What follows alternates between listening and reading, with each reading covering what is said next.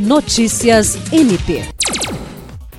Com o tema Eu sou autista e tenho direitos, o Ministério Público do Estado do Acre, por meio do Centro de Apoio Operacional de Defesa da Saúde, Pessoa Idosa e Pessoa com Deficiência e da Promotoria de Justiça Civil de Brasileia, realizará na sexta-feira, 1 de abril, um seminário para discutir sobre a importância do tema, além de apresentar os serviços existentes no município e as necessidades e urgências de implementação de políticas públicas para atender essa demanda. Desde o início do mês, o promotor de justiça Juliandro Martins vem realizando algumas agendas, inclusive com os pais responsáveis de crianças e adolescentes autistas, para tratar sobre a importância de se oferecer adequada assistência a esse público.